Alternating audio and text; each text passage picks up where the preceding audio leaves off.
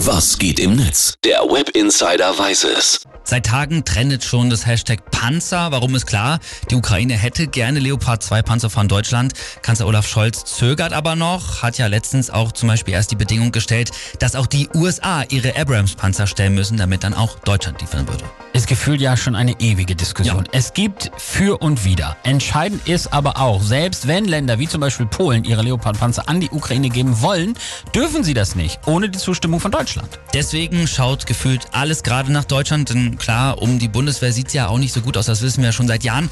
Aber irgendwie wird's dann komisch, wenn sowas gesagt wird wie, ja, also bevor wir Panzer schicken, dann müssen wir erstmal durchzählen, wie viel wir überhaupt haben. Das ist auch einfach zu Kann geil. man sich nicht Also, vorstellen, oder? Ja, wie gesagt, die Diskussion geht ja nun schon seit Monaten. Also Wahnsinn. Hätte man ja schon mal vorher anfangen können. Aber wir gucken mal, was die User dazu sagen.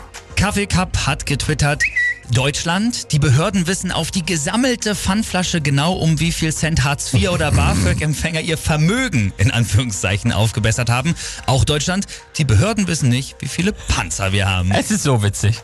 Dann die Sehr gut. Heute-Show, die hat das Ganze auch schon wieder in einem Posting gut zusammengefasst. Olaf Scholz will offenbar Kampfpanzer an die Ukraine liefern, aber nur wenn die USA auch welche liefern. Hier ein Auszug aus der Telefonkonferenz. Scholz, sendest du Panzer? Biden, du zuerst. Scholz, nein du. Biden, nein du. Ja, genau. Aber genauso stelle ich mir das wirklich vor, außer dass von beiden dann irgendwann nur noch Vielleicht, ja. Aber äh, wirklich Spaß beiseite jetzt mal. Es geht natürlich auch um die Frage, ab wann ist man eigentlich eine aktive Kriegspartei? Das steht dahinter. Genau. Jan äh, Skudlarek, der schreibt auch noch, am Ende stellt sich vielleicht heraus, wir haben gar keine Panzer, wie bei Wirecard. Matze Scheller schreibt, angeblich fehlen auch Ersatzteile für die deutschen Panzer. Ich verstehe das Problem nicht.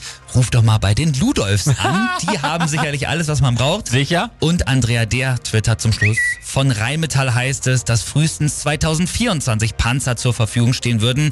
Die Panzer müssten erst für den Kriegsfall in der Ukraine umgebaut werden. Frage, für welchen Fall sind die Panzer denn jetzt gebaut? Sehr gute Frage.